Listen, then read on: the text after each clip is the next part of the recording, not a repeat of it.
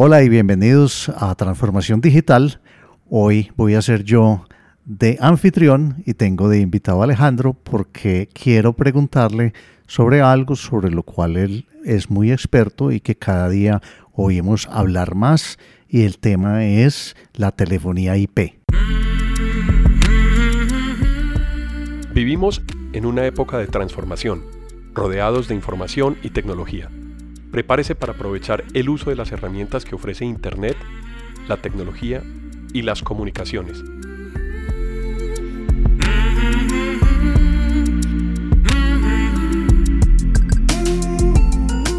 Conózcalas y aprenda cómo usarlas mejor. Bienvenidos.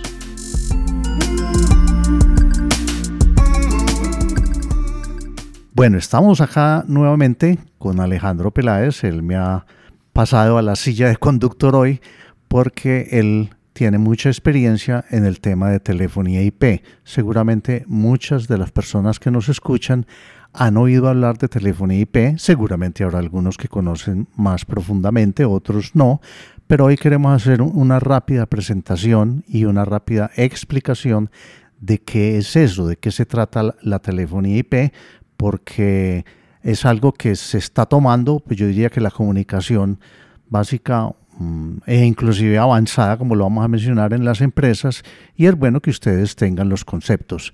Alejo, pues muchas gracias por invitarme nuevamente y más por cederme la silla de conductor y quiero que hagas una corta definición inicialmente sobre qué es eso de telefonía IP. Bueno, Ricardo, gracias a ti por conducir el programa el día de hoy. La telefonía IP es una tecnología nueva, distinta a la que usamos normalmente con las plantas telefónicas que conocemos.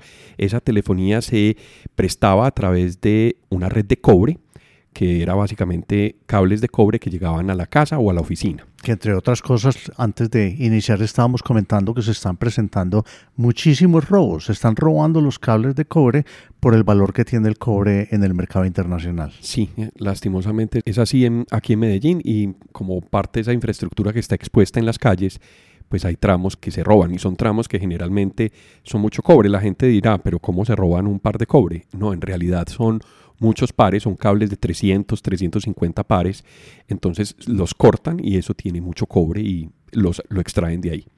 Entonces veníamos con esa tecnología y la tecnología ha venido evolucionando hasta un tipo de línea, una presentación de línea que podemos tener en las oficinas o en las casas que ya se llama una troncal SIP.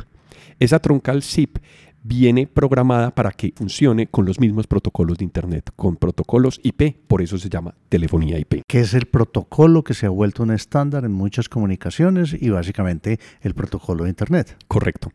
A diferencia de ese par de cobre, ya tenemos varias funcionalidades, ya podemos agregar la relación que tiene con la información.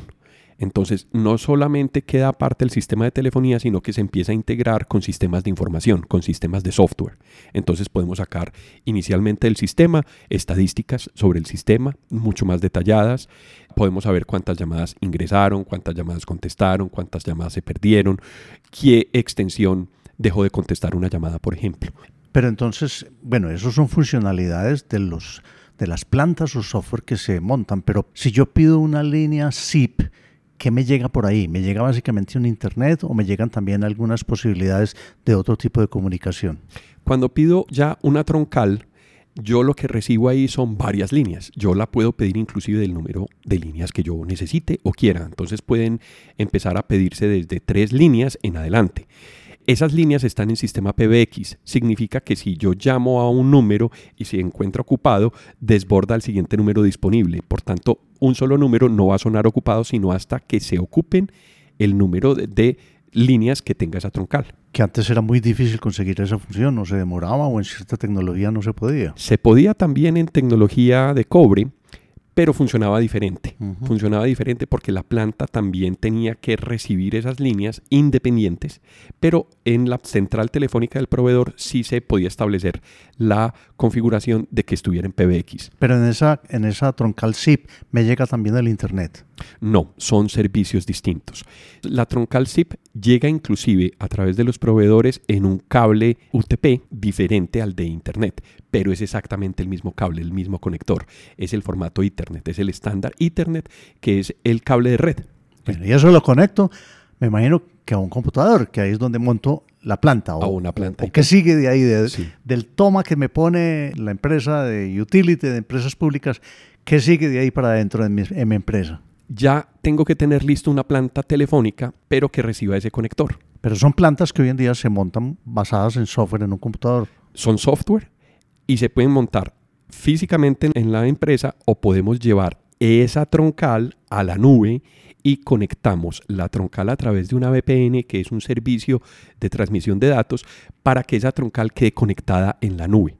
Por tanto, la información llega a la oficina y por el mismo Internet de la oficina lo sacamos a la nube y tenemos centralizada las comunicaciones en un mismo formato que serían los protocolos TCP/IP. Ya no me tengo que preocupar por el mantenimiento de esa planta porque se fue la energía, porque el, el software se desconfiguró.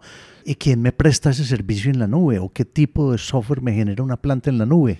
Bueno, en realidad hay proveedores especializados en ofrecer servicios orientados a telefonía IP. Son servicios que tienen que estar muy bien ajustados en ser muy eficientes en el manejo de la red y la transmisión de los datos, porque la telefonía necesita una transferencia muy expedita para poder hacer que la comunicación sea fluida. Si que no, haya un retardo, que no haya lo que llamamos un delay. Un delay o se pierda la comunicación porque se desengancha la extensión de la planta ah. y se, o se corta la llamada. A veces no se desengancha la extensión, pero se puede cortar la llamada o se puede escuchar de mala calidad, entrecortada o con problemas de audio. Uno lo percibe como si tuviera problemas de audio.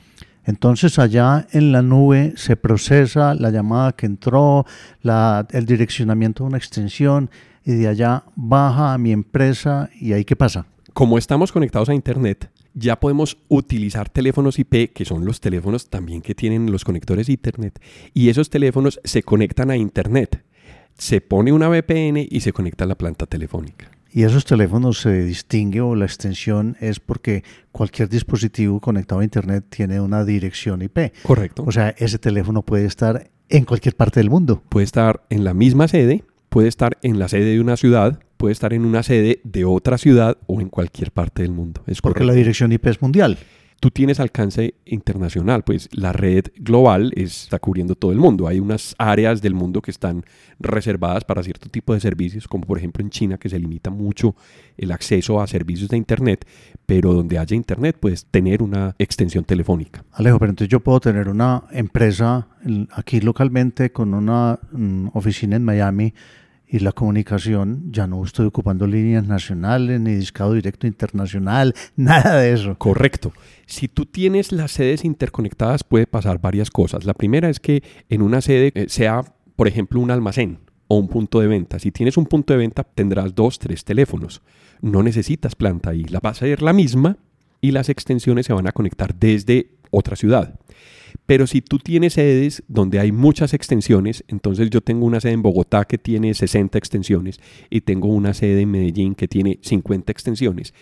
Lo mejor sería tener plantas locales de acuerdo a lo que se requiera el tráfico de comunicaciones. Si en Medellín hay mucha comunicación entre extensiones, es mejor tener una planta física en Medellín. Para que no tengas que viajar largas distancias, se puede generar, no sé, deterioro en el sonido, se puede generar ruido, se puede... Y usas el canal de internet. Y estás usando más, o estás yendo una información hasta Bogotá para volver a Medellín, siendo que están hablando dos personas que están en Medellín. Claro, se vuelve ya el diseño de la telefonía, que es lo que nosotros hacemos, lo que nosotros hacemos es recomendar cuál es la mejor topología, la mejor manera de interconectar esas extensiones para sacar el mejor provecho y el menor costo posible.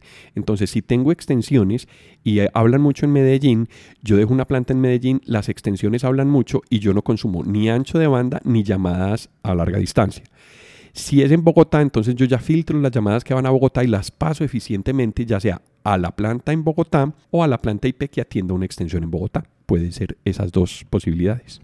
Eso suena muy bueno. ¿Qué se necesita para hacer eso? ¿Cuáles son los requisitos? Porque antes la empresa de telefonía de la ciudad venía, me conectaba un par de cobre y me dejaba ahí. Yo ya conecto el teléfono y tenía que sacar también un alambrado interno para conectar mis extensiones si era en, en, una casa o si era una empresa pequeña, o ya entrar varias líneas a una planta, ¿cómo la llamaría yo? Electromecánica. Eh, sí, oh, había plantas digitales también, pero con tecnología de par de cobre. Entonces hoy en día, ¿qué se necesita si es totalmente distinto? Muy importante tener eso en cuenta. Ya hablamos que se necesita una red de datos porque como estamos interconectando extensiones, se necesita una muy buena red en dos aspectos. En cableado, porque usualmente desde el cable empiezan a tener deterioro la velocidad de transferencia o la disponibilidad del medio de red.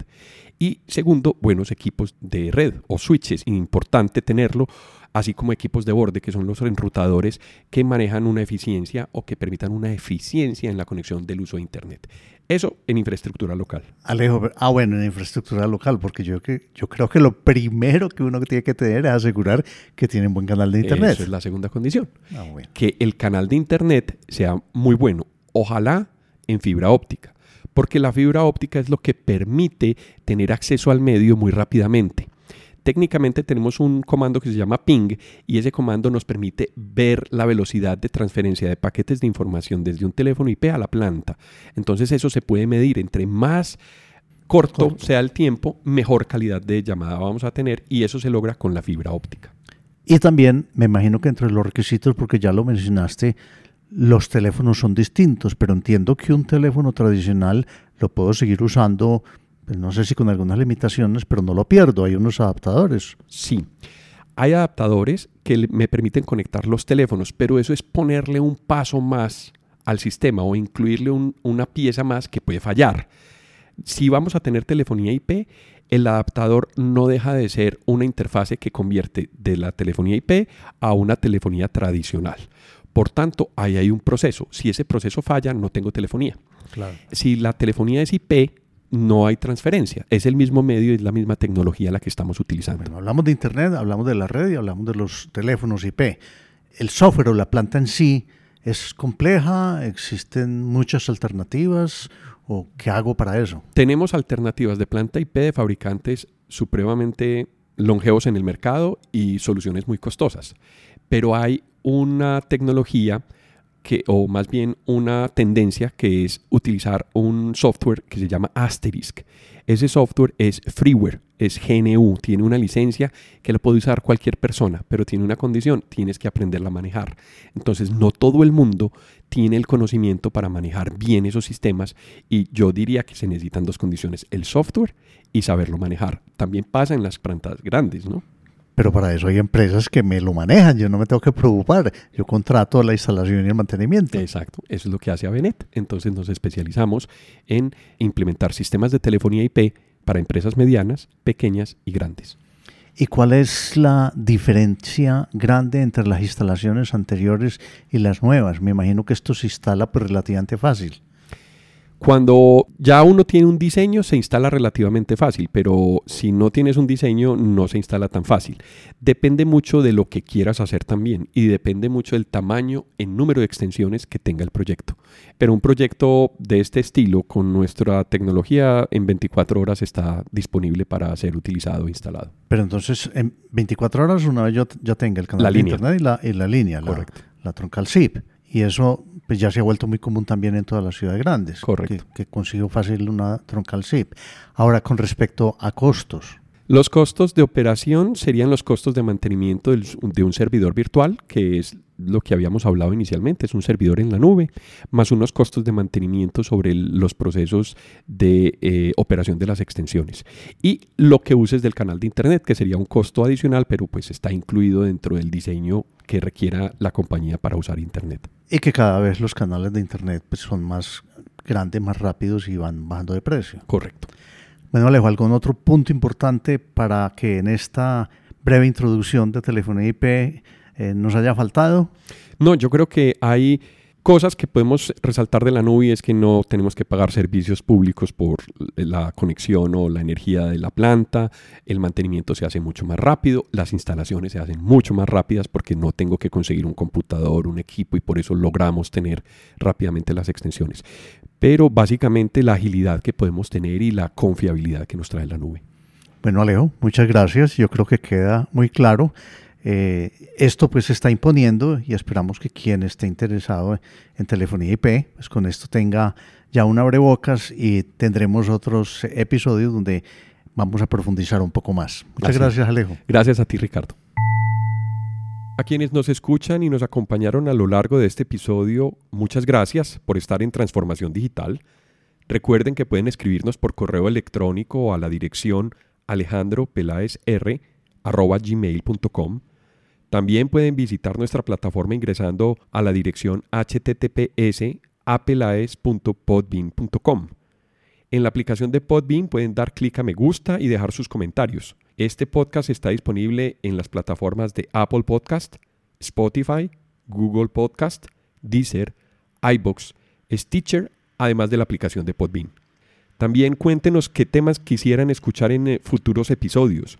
Si les gustó el tema y si quieren apoyarnos en transformación digital, por favor compartan este episodio con sus amigos y con las personas a quien les puede interesar estos temas. Esto fue Transformación Digital. Hasta pronto.